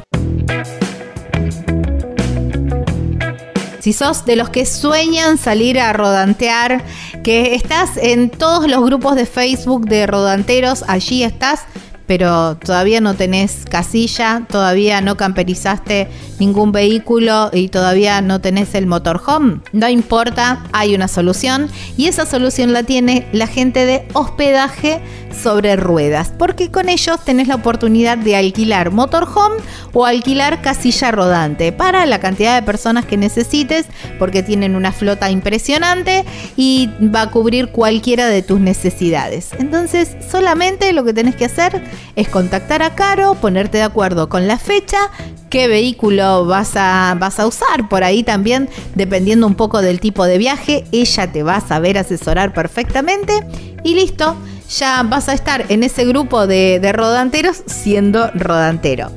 ¿Cómo te contactás con Caro? Por teléfono o por WhatsApp al 264-414-5703. En Instagram los encontrás como hospedaje sobre ruedas. Y rutas, allá vamos.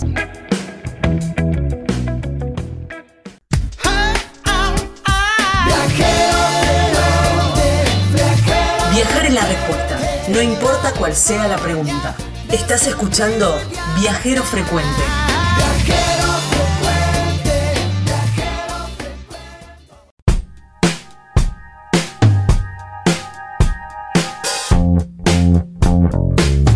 De un lado, la Sierra de los Comechingones. Del otro, el Valle de Conlara. Y en el medio, las cabañas Punto Serrano. Con vista para esos dos paraísos. Un valle espectacular con unos atardeceres impresionantes y las sierras del otro lado. ¿eh? Tienen un parque precioso con una piscina espectacular, un, parquecito con unos eh, frutales, que esos frutales después se hacen mermeladas y se transforman en tu desayuno totalmente casero, con pan casero, espectacular. Pero además las cabañas son hermosas, están decoradas muy cuidadosamente y además tienen por supuesto todo lo necesario para que pases unos días increíbles.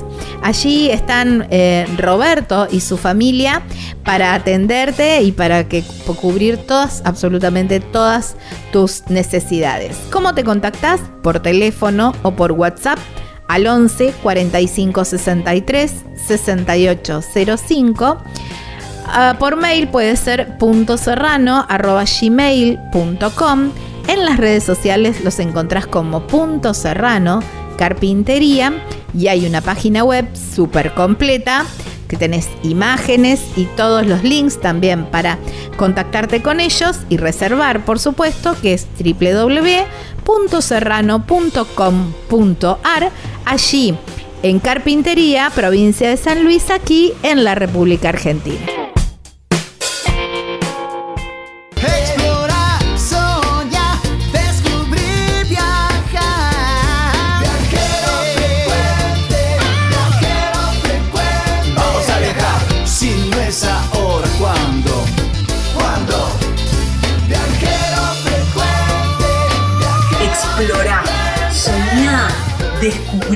Viajar.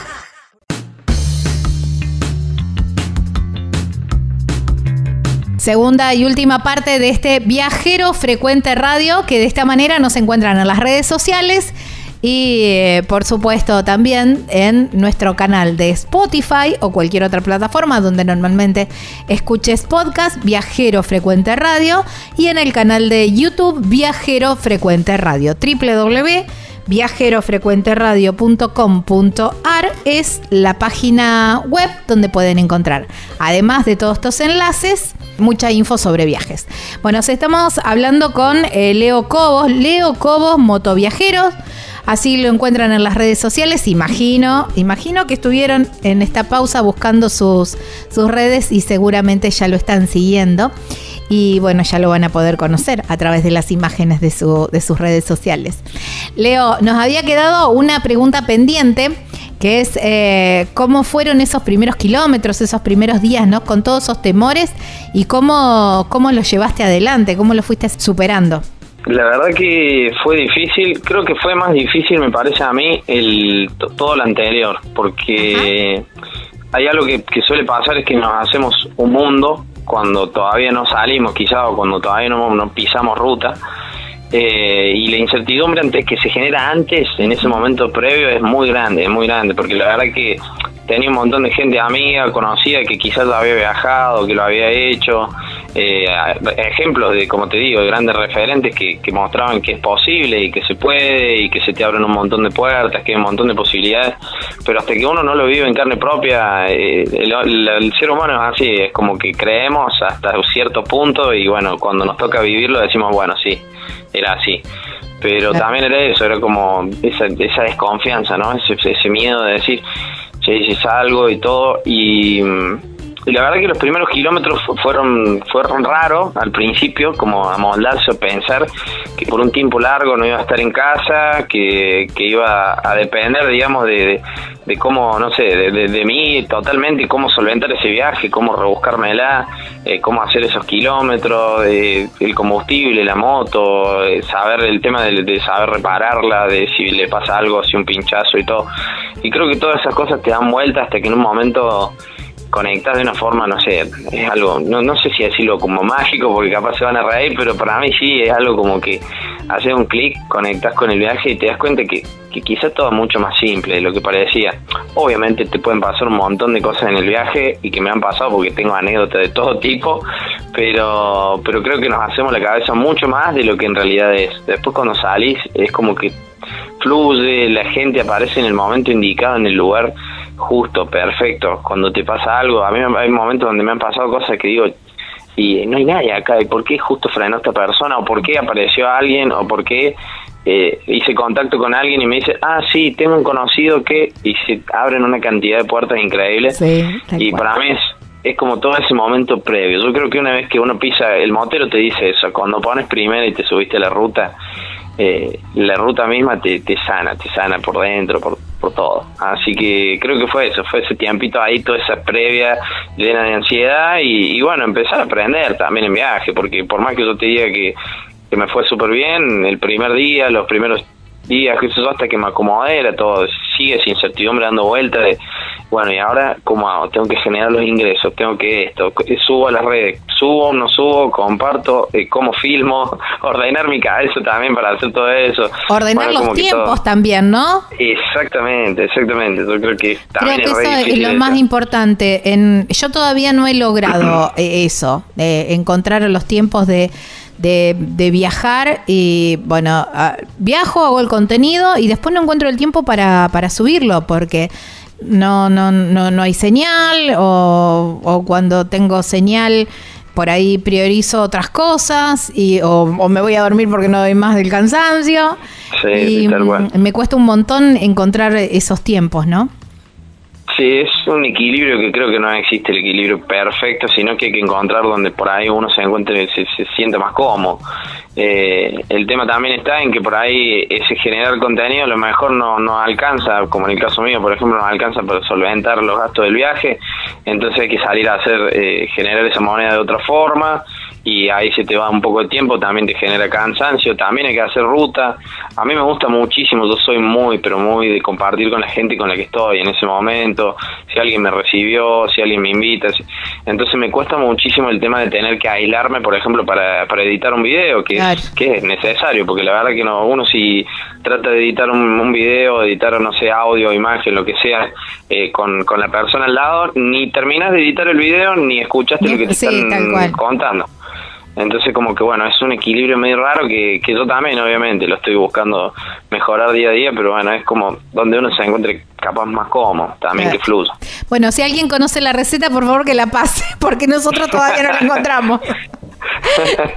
Pero bueno, em, esto, ¿no? Que, que hablabas eh, de, de, la cantidad de incertidumbres que tenías y, mm, eh, y, que las cosas empezaron a, fluir a medida que cuando pusiste primera y empezaste a hacer esos primeros kilómetros, ¿no? Imagino em, el momento, el primer momento de súper euforia y después, no sé, después de 100, 200 kilómetros, decir, bueno, ¿y ahora con quién charlo? O, o esto de decir, wow, mira qué lugar y estoy solo y no lo puedo compartir. ¿Se te fueron apareciendo esas cosas los primeros kilómetros? Sí, la verdad que, bueno, justo hoy, mira, me, me, puse a abrir el que lo vi ahí, que había algo algo copado que puso Instagram, que es el, eh, no, no se lo voy a pronunciar mal porque no hablo inglés, pero es el Threads, algo así. Ah, sí, es Fritz, el, la nueva red social. bueno, que es como un Twitter, una movida así. Twitter de, de, de Zuckerberg. Claro, exacto, sí, porque más no quiere, no le quiere hacer, sí, ahora nos no le quiere todos chicar a nada. Fritz. Así que estaba justo abriendo eso y me, y me, me planteé en ese lugar eh, charlar de, de, los tabúes que tiene el viajero, que creo que también es eso, ¿viste? Como Ajá. hablar un poco de esas, porque es muy lindo, van a entrar a mi Instagram y quizá vean imágenes increíbles y lo inspire, los inspire a viajar y es lo que yo quiero generar, obviamente, con lo que hago, pero también tenemos esa de, de por ahí, che, bueno, mira, ahora estoy solo, estoy acá, está buenísimo, a lo mejor un tiempo estar solo, lo compartí, pero después, ¿y a quién le cuento esto? ¿Cómo le muestro? Claro. ¿Me estoy sintiendo bien? ¿No me estoy sintiendo tan bien? Bueno, creo que es, es ese, ese amor, desamor que hay, que lo tenemos todo, obviamente, lo tenemos en la vida misma, no solo pasa en un viaje, pero creo que está bueno también charlarlo y decir, che, bueno, mira, a vos también te pasa esto cuando tal cosa. Y sí, mira, me cuesta, hay, hay algo que me cuesta. ¿Cómo, ¿Extrañas mucho a tu familia? ¿Cómo, cómo te sentís con esto? Eh, creo que son cosas que nos atraviesan a todos como seres humanos, no solo como viajeros. Claro, tal cual. Y también tener la fortaleza de sobrellevarlos, ¿no? O qué sé yo, o, o, o esto de encontrarse por ahí con, con, poca, con pocas monedas para decir, bueno, a ver, si cargo combustible no como, entonces tengo que agudizar a máximo el ingenio para, para decir, bueno, tengo que, tengo que encontrarle la vuelta a esto porque si no, no puedo seguir viajando. Claro, porque no podés seguir girando. Mira, yo hay algo que siempre me preguntan y me hablan, casi siempre la gente la, la duda o la ese miedo que tienen es sobre lo económico. Creo que es el principal. El principal, digamos, la principal incertidumbre que se plantea en un viajero cuando dice, che, me, me quiero ir. Eh, ¿Y la plata? ¿Qué hago? Es lo primero que dicen.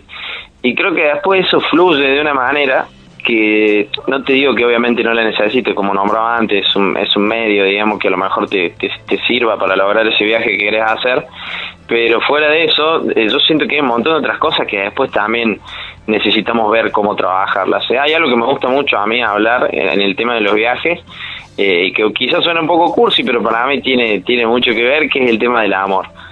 Y, y no hablo solo del tema del amor en viaje, de, de tener una relación con alguien, de una persona, digamos, o sea, una pareja, una chica, un chico, sino hablo del, del amor y del afecto que uno recibe también. Los seres humanos lo necesitamos, vivimos, respiramos y somos amor, somos, somos eso que, que fluye ahí también. Entonces creo que cuando salimos de viaje, eh, tener ese contacto, ese abrazo con alguien que venga y te diga, che, qué lindo lo que haces y, y a lo mejor te recibe una familia y de golpe sentís que es como tu familia. Es normal que pase eso. Yo al principio me lo tomaba medio raro. Digo, che, hace 15 días que estoy con esta gente y ya los abrazo como si... Claro. "¿Está- ¿Estará bien esto? ¿Estará Claro, mal? ¿viste esto que yo te decía al principio? El, el- el quitarse un poco el pudor o la vergüenza de, de, viste, de aceptar todo. Porque, viste, todos te invitan a comer, a quedarse en tu casa, qué sé yo, y vos decís, ay, no, puede que estoy molestando. A lo mejor me invita, qué sé yo, las, la, la, la mamá de la familia y a lo mejor al marido no le gusta, o al revés, eh, o a los sí, pibes que son adolescentes, yo los estoy hinchando. Viste que uno se llena de, de preguntas. Cuando uno creo que empieza a soltar todo eso, cuando empezás a disfrutar el viaje. Sí, se hace de otra forma. Y ahí empezás a recibir eso también que la gente, yo entendí en un momento y en un punto del viaje que si la gente lo brinda y lo da, no es por lástima, no es porque vos se lo pediste, no es por obligación, sino porque es porque quieren y lo sienten. Tal cual. Entonces recibirlo eso cuando alguien lo quiere y lo siente, creo que es el amor más puro que puede haber, o sea, es, es la demostración de, de afecto más linda que hay. Entonces esa energía es la que nosotros damos, ese amor que necesitamos recibir en viaje, porque si no también, eh, a mí me encanta, hay momentos en los que paso muchísimo tiempo solo y lo disfruto y tengo mi espacio, mi tiempo, charlo un rato conmigo, me meto en esos lugares Claro. oscuros que por ahí no nos gusta mucho meternos, también hay que entrar de vez en cuando, pero siento que, que ese afecto y ese amor que inclusive se puede generar hasta de enamorarse de alguien o lo que sea en un viaje, está totalmente, o sea, es totalmente real y existe y hay que hacerlo y sentirlo y vivirlo, o sea, no hay que negárselo, porque el viajero por más que esté durante muchísimos años viajando y recorriendo y quizá la vida sea un poco más eh, no sé si efímera, pero bueno, a lo mejor no, el viajero nunca sabe cuándo se va, entonces como que está medio de- siempre de paso, por así decirlo. Eh, pero hay que abrirse a eso también y, y, eso me gusta hablarlo también, con, o sea, contarle a la gente que existe ese afecto, existe eso y para mí creo que eso hasta quizás es mucho más importante en un viaje que, la plata misma. Tal cual, o el lugar o todo eso. Yo siempre digo que cuando uno se convierte en viajero, cuando empieza en lugar de, de, disfrutar los lugares, disfruta la gente, ¿no? Totalmente. Eh, entonces ahí ya cuando es, es que hiciste el clic. Ahí es cuando, chao, en lugar de decir, estoy ahora en Chilecito, eh, ay, qué bueno, fuiste al cable carril, sí, fuiste esto, fuiste lo otro, fuiste al Famatina, sí, sí, sí. Y con, ¿Conociste a la señora que hace las empanadas? Sí, estuve charlando con ella. Listo. Ahí sos viajero. Ahí, ahí, es el momento que sos viajero. Eh, bueno, mm, hiciste así como un roce, un pase por el amor y, quiero meterme en ese lugar también. Hablamos del amor de familia, el amor de, que, te da alguien que te recibe en tu casa. Pero, a ver, ¿cómo es el, amor en viaje? Porque, eh, bueno, puede, digamos, a veces no te pueden acompañar. ¿Cómo es eso? Sí, sí, Salvo como Sofi, que la tiene re clara, y el marido también, y, y, son un equipo perfecto, pero es muy difícil encontrar ese equipo, ¿eh? Lo que tiene Sofi, yo le dije, eh, no lo sueltes, atalo al pie de la cama, al perla, no, no lo dejes ir. no, son increíbles, son hermosos los dos, yo los quiero un montón a los dos. Eh, he tenido más relación con Sofi, porque bueno, con Sofi compartimos mucho tiempo en el viaje, pero tuve el, gusto de conocerlo también a ese. Y, y sí, es raro, ¿viste? Es raro eso que se dé. Eh, pasa también no solo con el tema de, conocer a alguien en el, del lugar de donde uno es, porque es lo más típico, ¿no? Por ahí a lo mejor que sería mucho más, más uno más simple conocer a alguien en Alta Gracia, eh, que conocer a alguien en, eh, por ahí en viaje y, ya entablar una relación o algo. Pero se da también, pasa. Y, yo creo que hay que aprender a, aprender. Es como empezar a vivir y, sentir las cosas eh, de otra manera y permitirse también eso. Porque a lo mejor decimos, no, che, yo estoy de paso, ¿qué estoy haciendo? Eh, como que conocí a alguien y que mañana me, me junto a tomar mate y que después nos vamos a ver y pero después me voy. Entonces capaz ese después me voy hace que uno se cierre, ¿no? Claro. Y que no quiera no quiera darse esa oportunidad. Y yo la verdad, si te soy sincero, en mis viajes desde que empecé, eh, una sola vez sentí que, que me había enamorado, digamos, o sea, como que verdaderamente me había pasado algo con alguien fuerte eh, pero después también he tenido contacto con personas con las que he compartido mucho. Quizá no hemos llegado a eso, no hemos llegado a hablar de esa palabra o algo, porque también es como un tabú, ¿viste? Que no queremos decir amor, es como que tenemos miedo que alguien se asuste o decir, no, che, ¿qué me pasa? Para, vamos a frenar el carro, o qué sé yo. Pero también he compartido con gente que me ha brindado muchísimo y que he sentido muchísimo afecto y algo hermoso estando en viaje y, creo que también eso eh, es lindo, es lindo que alguien te haga un abrazo, un beso, compartir algo, dormir con alguien. Para mí tiene que ser, tenemos que romper un poco esa estructura, digamos, de que de, que eso no está o que si está es como súper superficial y efímero y el viajero no siente, no tiene sentimiento, es uno que anda de, pueblo en pueblo y no le importa nada. Y a lo mejor está buenísimo también compartir con alguien y pasar un, un momento hermoso y llevarse esa energía, ¿no? Cuando uno sigue el viaje. ¿Y quién te dice que así un día nos encuentre al amor de tu vida viajando con, una mochila al lado tuyo? Obvio, más de una vez ha pasado también. Porque Olvídate que sí. Más de una vez que ha pasado. Eh, alguien que, que, comparta también ese, o, decir, bueno, lo conociste, eh, dejaste, seguiste tu viaje y qué sé yo, no sé, dos meses después encontrás a esa persona que te reencuentra en ese lugar y dice, ahora sigo con vos. Ha pasado miles de veces en, entre en parejas viajeras, ¿no? Sí, sí, sí, totalmente, que eso está buenísimo. Y eso está, está bueno, esto que vos decís también, de, de, abrirte, ¿no? Al, al, al viaje y, abrirte al amor en todos los, en todos los sentidos. Em, bueno, ahora estás armando, estás haciendo esta travesía que es de Ushuaia a, a La Quiaca. Bien. Vas como más adelantada que Sofi, porque Sofi. No, estaba en Córdoba, Sofi, ahora. Eh, me parece. no, Sofi ahora anda. La 40. Sí, está haciendo también el 40 junto, o sea, igual que yo. Eh, Sofi está justo, pero creo que un, pueblito antes está Sofi, porque está en Hachan, me parece, si no estoy errado. Ajá. Eh, anda por San Juan. y creo que, perdón, esta semana esta semana ahora, mañana probablemente, o, hoy o mañana no, nos vamos a encontrar, nos, tenemos que hablar. Es más, si no estoy errado, creo que hoy es el cumpleaños, soy malísimo con las fechas, perdón, pero creo que hoy es el cumpleaños de Sofi, así que eh, le tengo que escribir porque me dijo que iba a llegar hoy acá, así que estaba esperando para, ah, para saludarla. seguramente hoy o mañana me dijo que venía para acá, para, para Chilecito. Pero sí, yo empecé la travesía por la ruta 3, por eh, eh Buenos Aires. en realidad empecé desde por la, Pampa, de ahí a Buenos Aires. Claro, exactamente, por la costa. Y de ahí bajé hasta Ushuaia y ahora estoy subiendo por la 40 hasta la Quiaca. Ahí está. ¿Y cómo vas armando el itinerario? ¿Día por día? ¿Te quedas cuando, cuando ves que queda pocas monedas en el, en el bolsillo? Decís, bueno, en esta ciudad me quedo, o donde ves la oportunidad. ¿Cómo vas armando todo eso?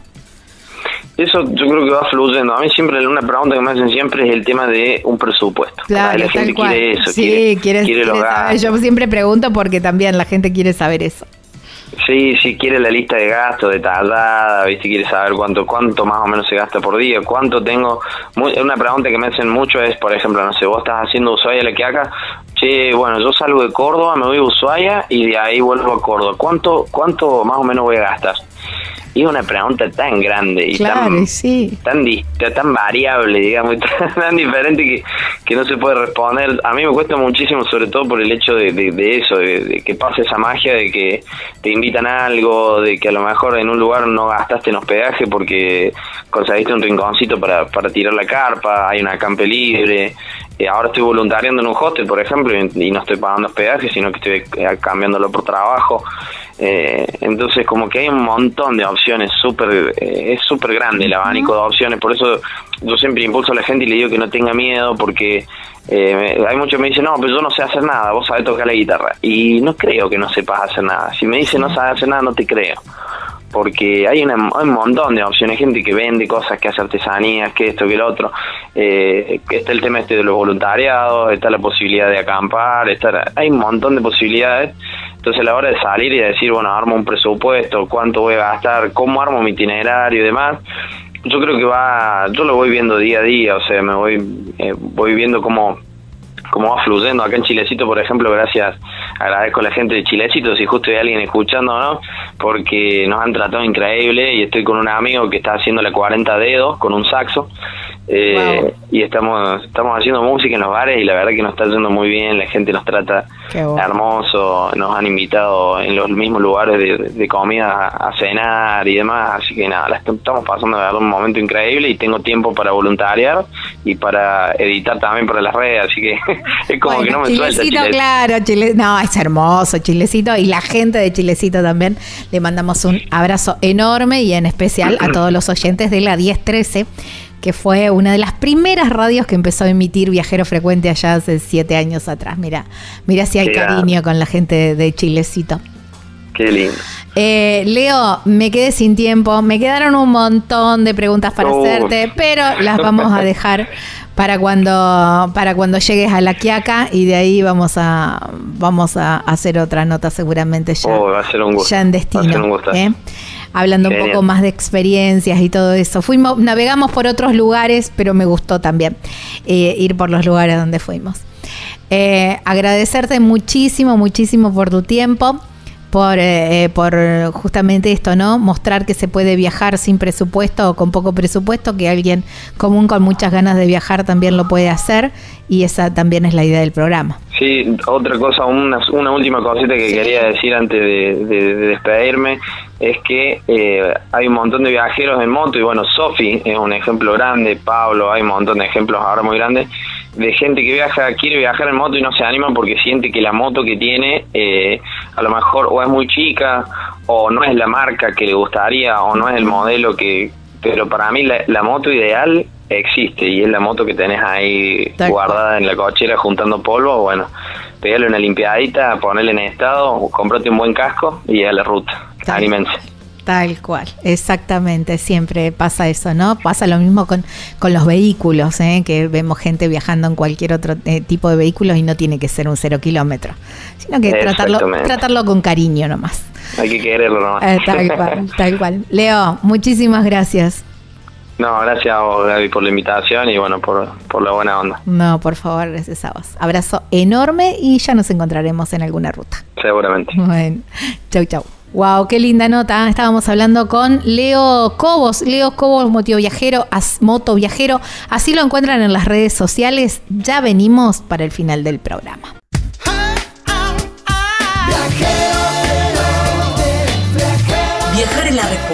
No importa cuál sea la pregunta. Estás escuchando Viajero Frecuente.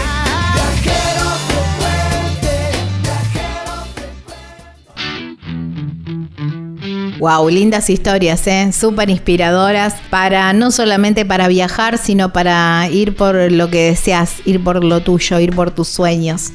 Eh, hermoso tanto la, historia de Sophie como Leo, ¿eh? que es súper inspirador también. Quiero contarte, antes de irme, un detalle para que tengas en cuenta, una tradición para que tengas en cuenta para Año Nuevo. Hay una mm, tradición, una, un ritual que se hace que después del brindis, después de las 12 de la noche, salgas con una mochila, con una maleta, con una valija, con lo que tengas a mano, un bolso, eh, salgas a dar una vueltita por la vereda afirmando que vas a viajar mucho en, este año que comienza. Eh, vos, así, firme, créelo y hace, no, te van, quizás alguno se vaya a reír, está loca, bueno, vos cuando le metas viajes Después vas a decir, viste, vos no hiciste el ritual al principio de año y ahora te quedas en casa y yo meto viaje como loca. Así que bueno, un ritual que les sugiero que lo hagan, yo lo hago todos los años, no me falla. Así que, y cada vez estoy viajando un poquitito más. Gaby Jatón es mi nombre, Lucas Giombini es quien edita, saben que pueden volver a escuchar este programa en Spotify, lo encuentran como Viajero Frecuente Radio, este es el programa número 391. Será hasta la próxima semana en esta misma radio, en este mismo horario, para seguir hablando de lo que más nos gusta, viajar. Chau, chau. Y viajero frecuente te dirá que hay de nuevo.